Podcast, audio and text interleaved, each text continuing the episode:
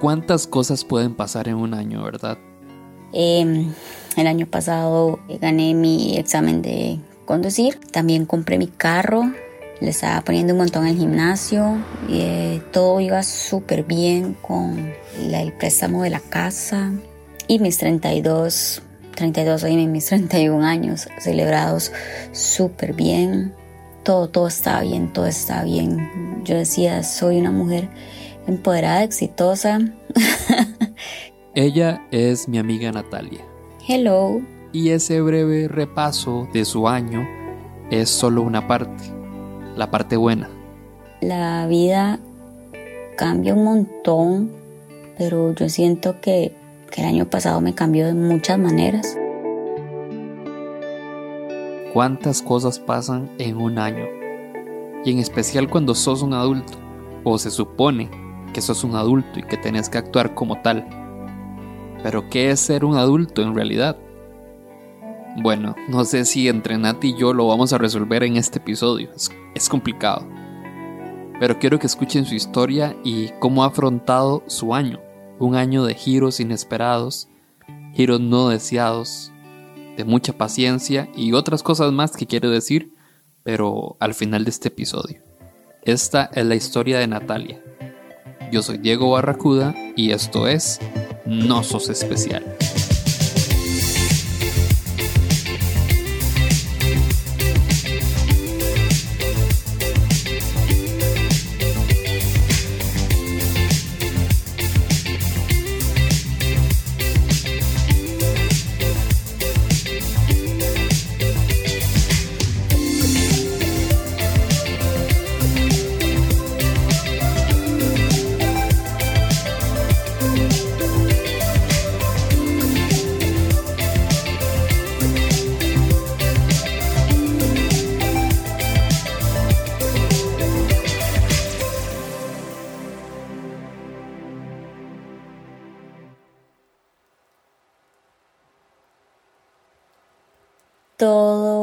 Todo cambió en octubre. Había llevado a cenar a mi mamá, a comer, de todo. Bueno, cuando regresamos me dispuse a cambiarme y por varas mías empecé a hacerme un autoexamen de mama y le puse como un toque más de atención a la teta derecha y que estaba como escamada y yo, madre, qué raro, ¿ah? ¿qué será esto? Seguro fue la crema que me puse en la mañana, no sé. Entonces cuando empiezo a quitar todos los pellejitos que tenía alrededor de la aureola, apareció de repente un chorro de algo que salía del pezón.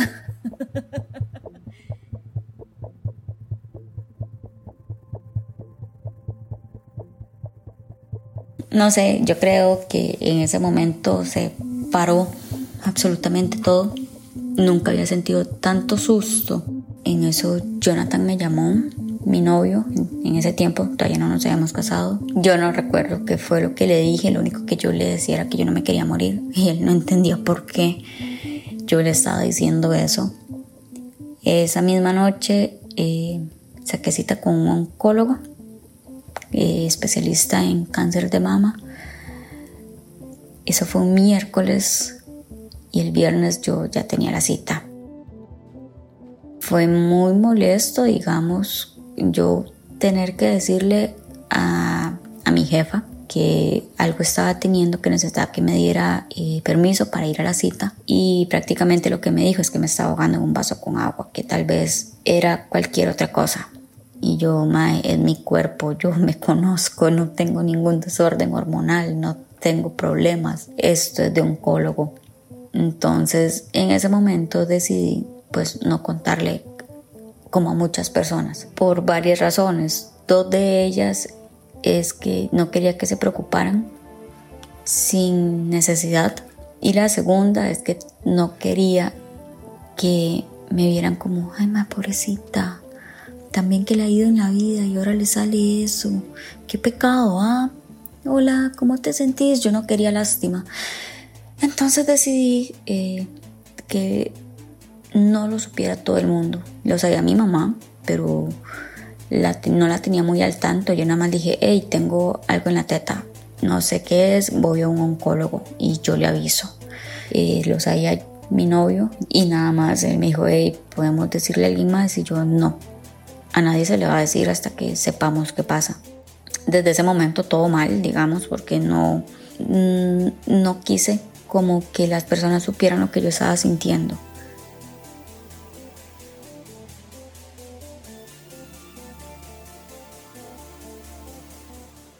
Tengo un espejo de cuerpo entero en el cuarto enorme y cada vez que yo me vestía no me veía. Me bañaba y no me veía porque tenía miedo de ver algo más. Entonces, cero.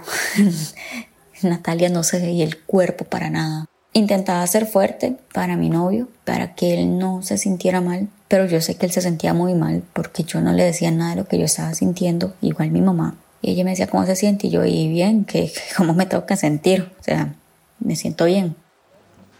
El viernes que fui donde el oncólogo, él empezó a hacer todo.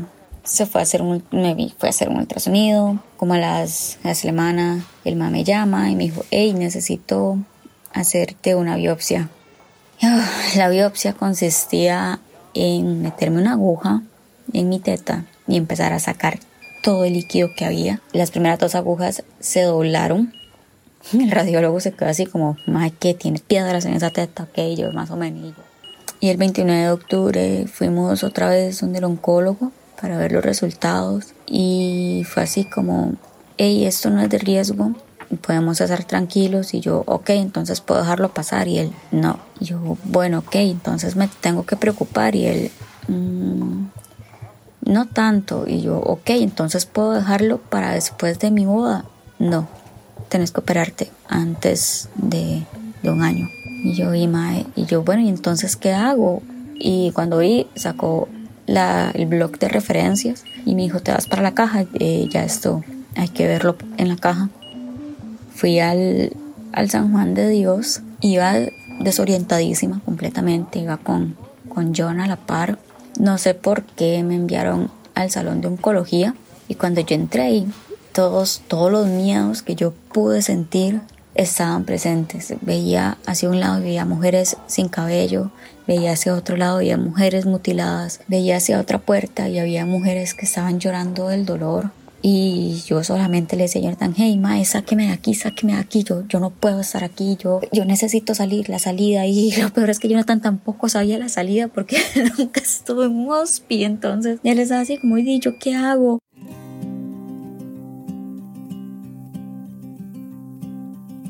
Dejé la referencia, me dijo Jonathan, hey, jale, jale a comer. Obviamente yo no puedo comer. Recuerdo que estábamos sentados en Ahí nos fuimos a comer a Pizza de Paseo Colón y mientras él intentaba animarme buscando qué pizza comer, yo veía hacia la ventana y decía, madre, ¿por qué a mí? ¿Por qué? ¿Por qué si todo iba bien de repente sale esto? ¿Por qué? O sea, ¿qué, qué hice? ¿Qué hice mal? ¿Será porque fumé tantos años y ahora lo estoy pagando? ¿Será porque no me chequeé a tiempo? ¿Y yo qué hago con Jonathan si me muero? ¿Cómo, cómo voy a hacerlo sufrir si me dicen que es cáncer antes de mi boda? De casarse conmigo y empezar terapias oncológicas como putas. Intentaba hacer, ser positiva, pero o sea, no, no lo lograba. Pasé llorando. Ese día yo andaba en mi carro y Jonathan en el de él. Entonces, y nos despedimos ahí. Él se fue para la casa. Yo me fui para el trabajo. Pero antes de llegar al trabajo, me detuve ahí en la sabana y empecé a llorar y a llorar y a llorar y a llorar. Y yo, madre, no, no puedo, no, no puedo estar así. No, esto no está pasando.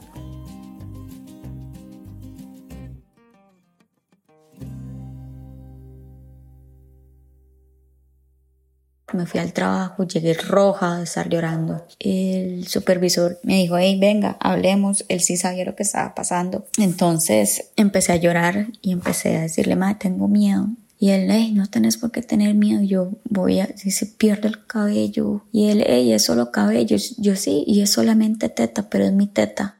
Y es mi cabello. Y soy yo. Y déjenme tener miedo. Y no me digan que, que esto pasa por algo o que Dios tiene un propósito o X porque no lo acepto. No acepto lo que me está pasando y no es justo.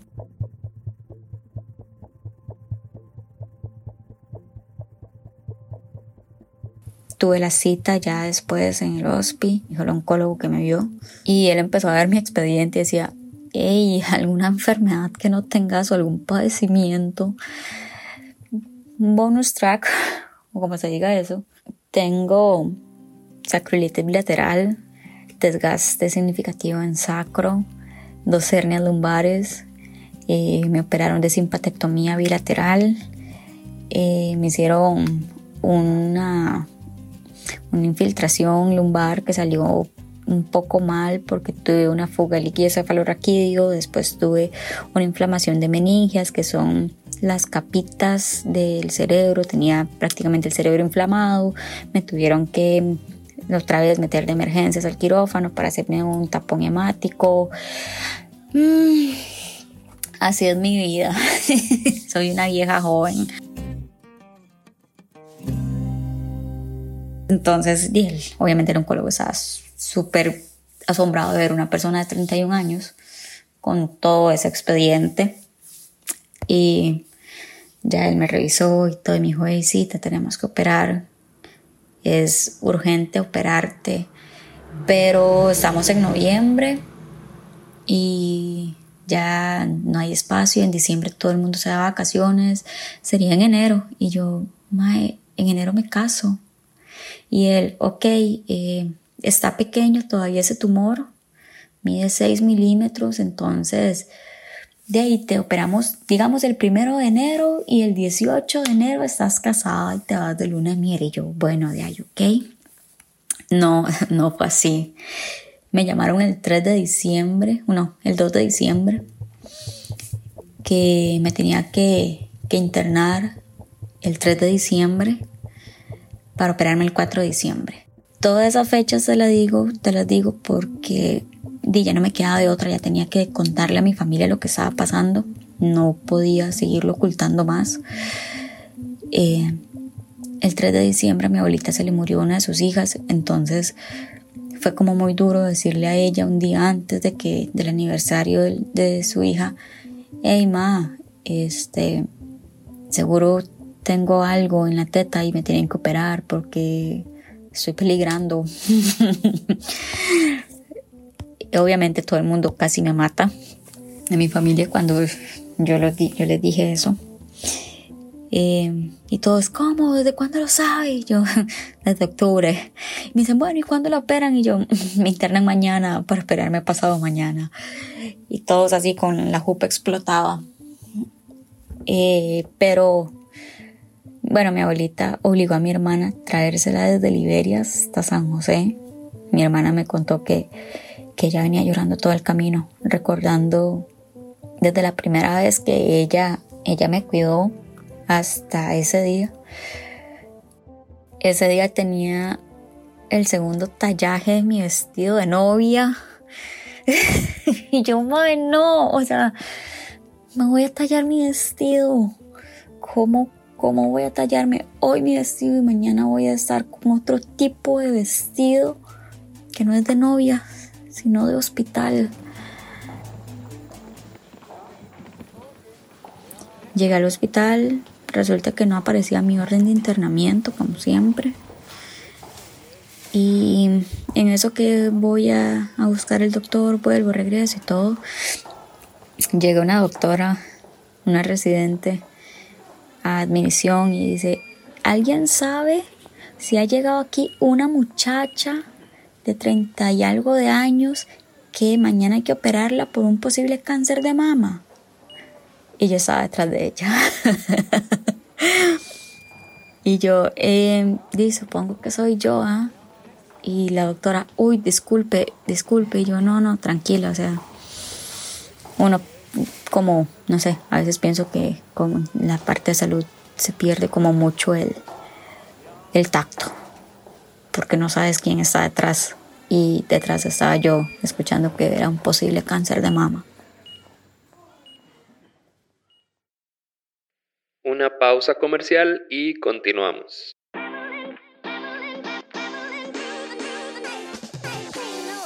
quiero invitarlos a conocer Creed Visuals, un estudio de animación y diseño 3D que busca darle estilo y poder visual a tu proyecto a través de contenido original. Para conocer más de lo que Creed tiene para ofrecerle a tu empresa, encontrarlos en Instagram como Creed Visuals. Cabra Negra es una barra de infusiones de café de especialidad. Acá puedes probar los cafés de las diferentes regiones de Costa Rica. Además, contamos con un amplio menú de repostería y panadería artesanal. Tenemos opciones para almuerzos con sándwich y ensaladas. También ofrecemos té, chocolate y bebidas naturales. Contamos con una terraza, parqueo y además somos pet friendly. Estamos ubicados en el edificio 37 Dent Flat, al lado del Centro Cultural Norteamericano. Nuestros horarios son de lunes a viernes de 12 mediodía a 7 pm o sábados y domingos de 12 mediodía a 6 pm. Además, puedes encontrar toda nuestra información en nuestras redes sociales como Cabra Negra CR, tanto en Instagram como Facebook.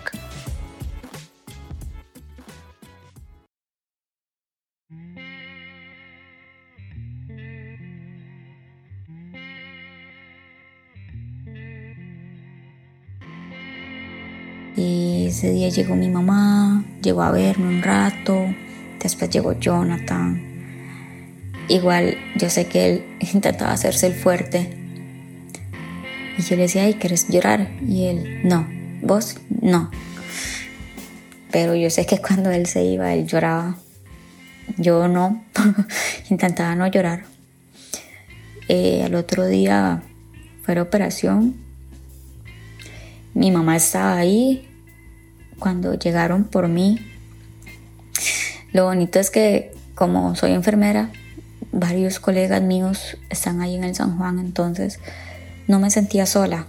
Y bueno, realmente nunca me he sentido sola en el hospital, pero ahí no me sentía sola porque mis compañeros llamaban, mis amigos, colegas llamaban al salón para saber cómo estaba yo. Este, llegaban a verme, llegaban a dejarme cosas, de todo. Entonces ahí en el salón me conocían como la enfermera. y cuando veían hasta, las pacientes, digamos, cuando veían ahí un enfermero de otro salón medio perdido, decían, usted está buscando a la enfermera, está ahí en el cuartito, no sé qué. Y él, ay, gracias. Era vacilón, digamos. Eh, fui al, me metieron al quirófano y te lo juro que por primera vez de todas las veces que he entrado a un quirófano sentí paz, sentí tranquilidad.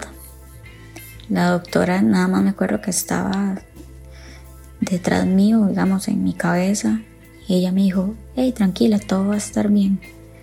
Cuando te despertes vas a ver que todo va a estar bien. y yo lo voy a hacer con todo el amor del mundo. Y duró no sé cuántas horas. Yo creo que duró como dos horas o no sé, dos horas y media. Em, al otro día me tenían que quitar el vendaje. Tenía miedo realmente.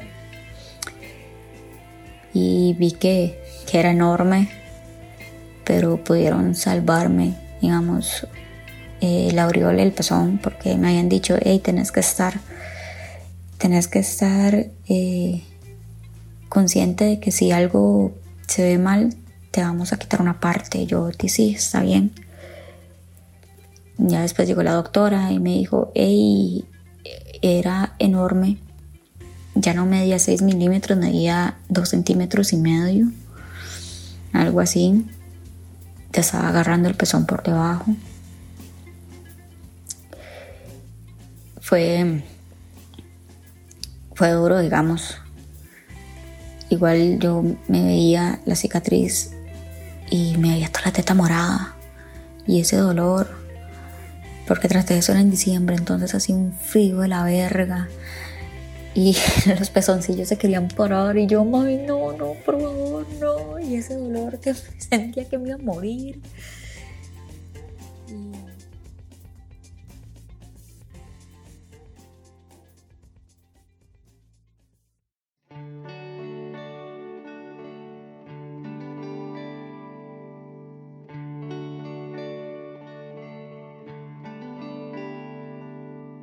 En todo ese proceso mi abuelita me cuidó un montón, no me dejaba ni abrir la refri. Me peinaba, me lavaba el pelo, me bañaba. Ella me cuidó un montón. Este, ya un mes de la boda. Eh, volví al trabajo un 6 de enero y era vacilón porque gracias a Dios todavía se podía abrazar, entonces todo el mundo me abrazaba y todo el mundo me besaba y todo el mundo me veía y lloraba como de alegría, como de alegría, de susto, de todo, cuando todo el mundo se dio cuenta porque Natalia no había ido a la fiesta del trabajo y era que estaba en ese momento operándome. Eh, entonces llega la boda, todo salió bien, fue increíble, realmente mi boda fue increíble, fue algo con mucho sentimiento. Eh, ver a Jonathan ahí esperarme para caminar hacia el altar, que chiva suena, y él empezó a llorar porque él, decía que cuando me vio era como, más tanto que hemos pasado, porque extrañamente Jonathan ha estado en todas mis enfermedades él siempre me ha apoyado, entonces él se ama de tanto que, que hemos esperado este momento y, y todo lo que ha pasado para estar aquí y verte con tus dos tetas.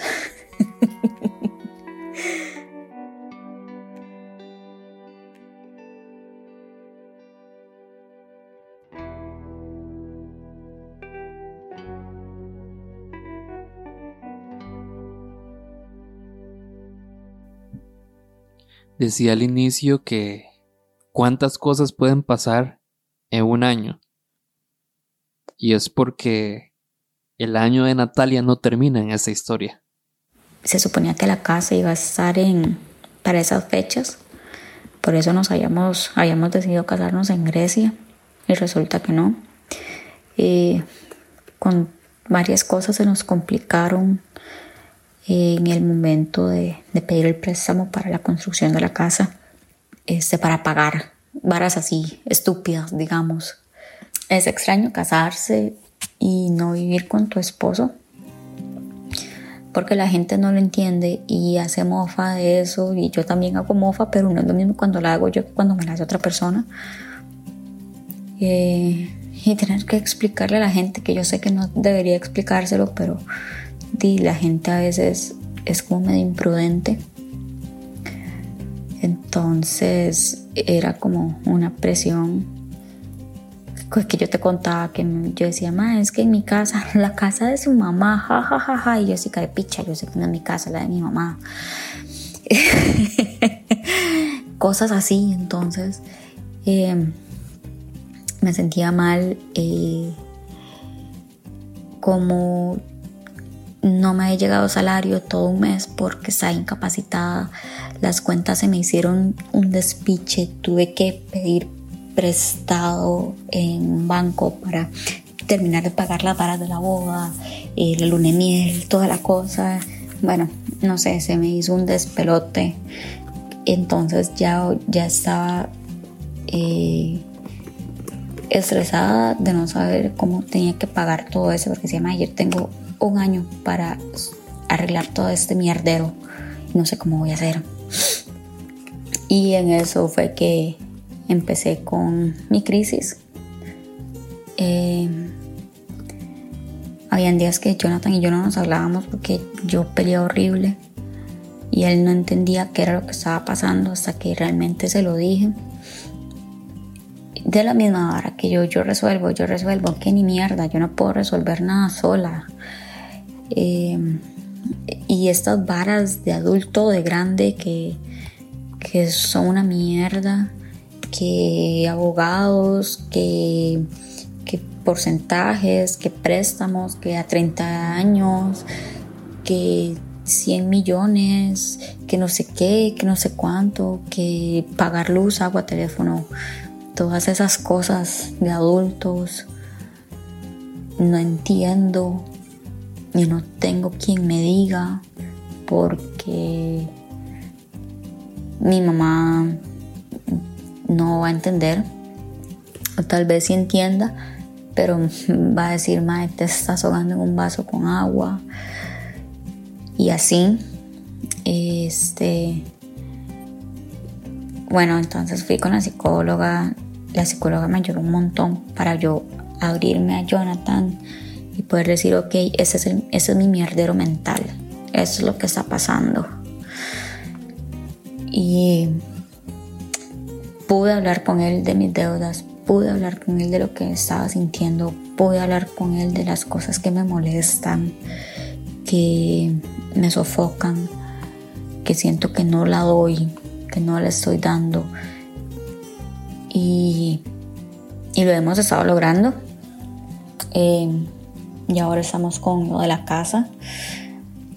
Lo vacilón fue que firmamos, digamos, eh, bueno, era que no encontrábamos un fiador, que yo te había contado. No encontrábamos fiador y el jefe de mi mamá nos sirvió de fiador y yo, ma, ese señor yo lo llevo al cielo. Y el día que teníamos que ir a firmar fue como en media pandemia. Y todo iba bien, digamos, yo estaba toda contenta.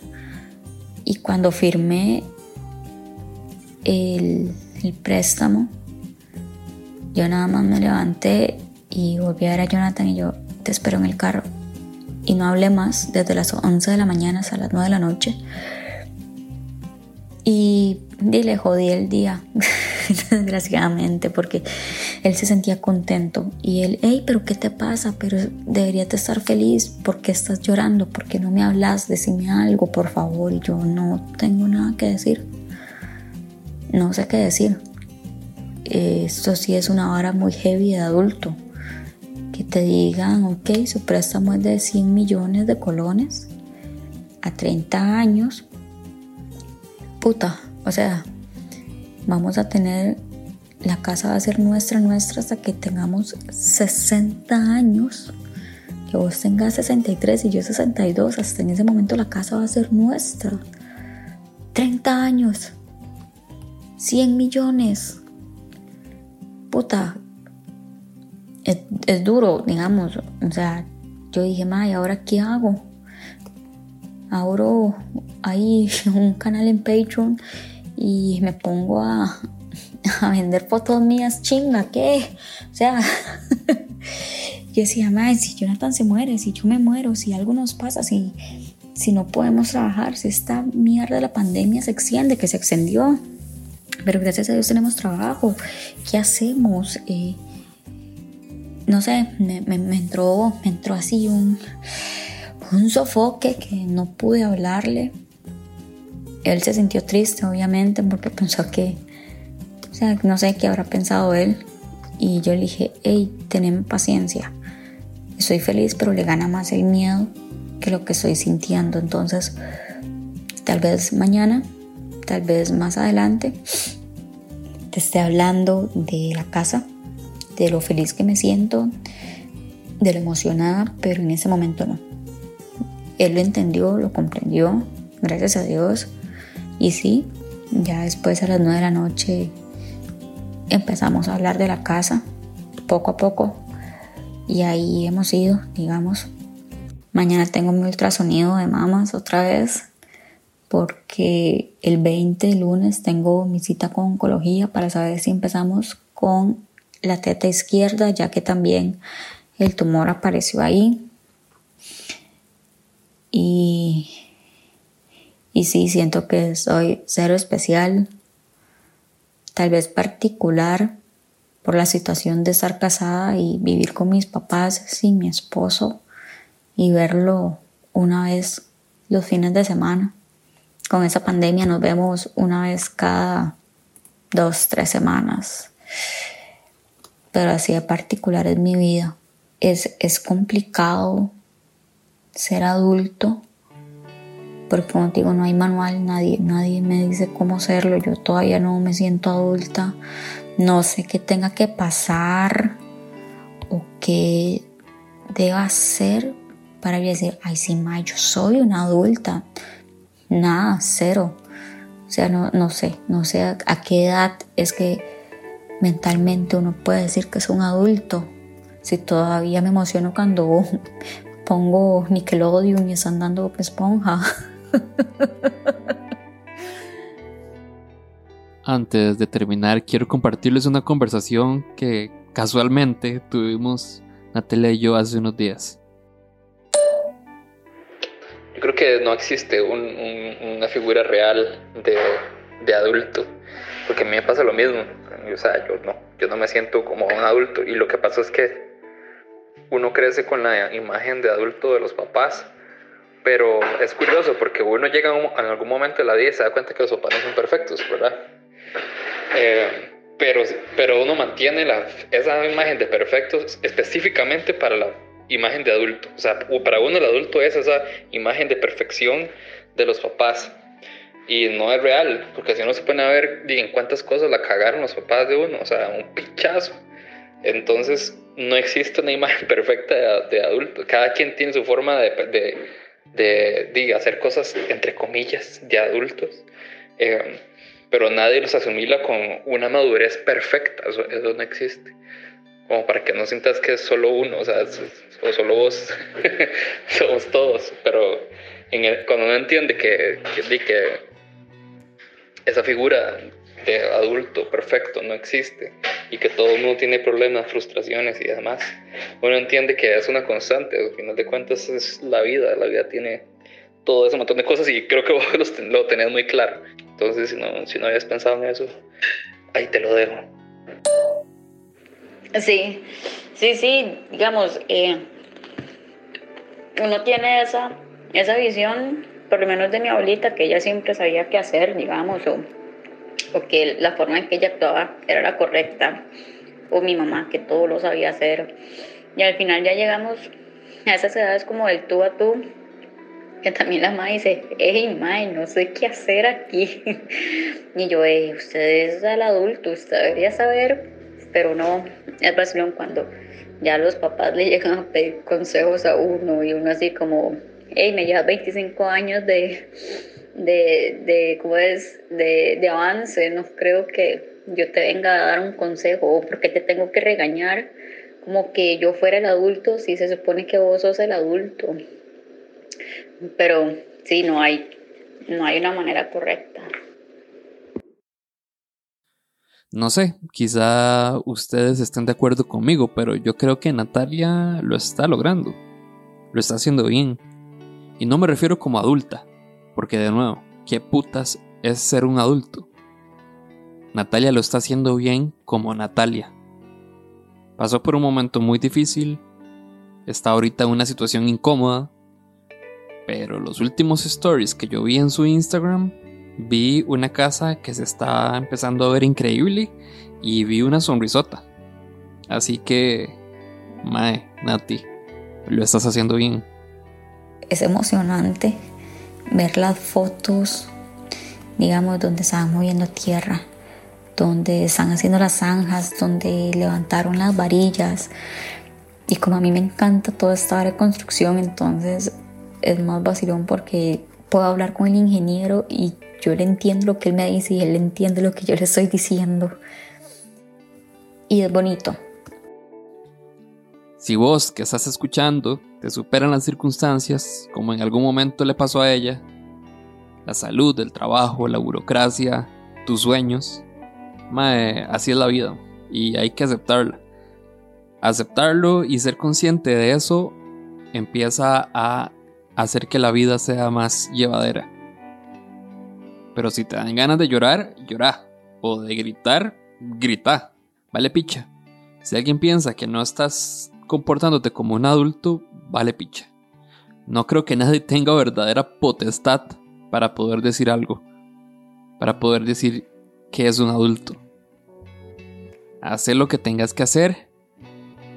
Y vas a ver que, aunque problemas siempre van a haber, si sos consciente de eso, si recordás que así es la vida y a eso es lo que estamos jugando, vas a ver que los problemas van a ir siendo poquito a poco mejores problemas. Por último, y muy importante, si alguna vez te superaron las circunstancias de la vida, Recordá que no sos el primero ni serás el último porque no sos especial.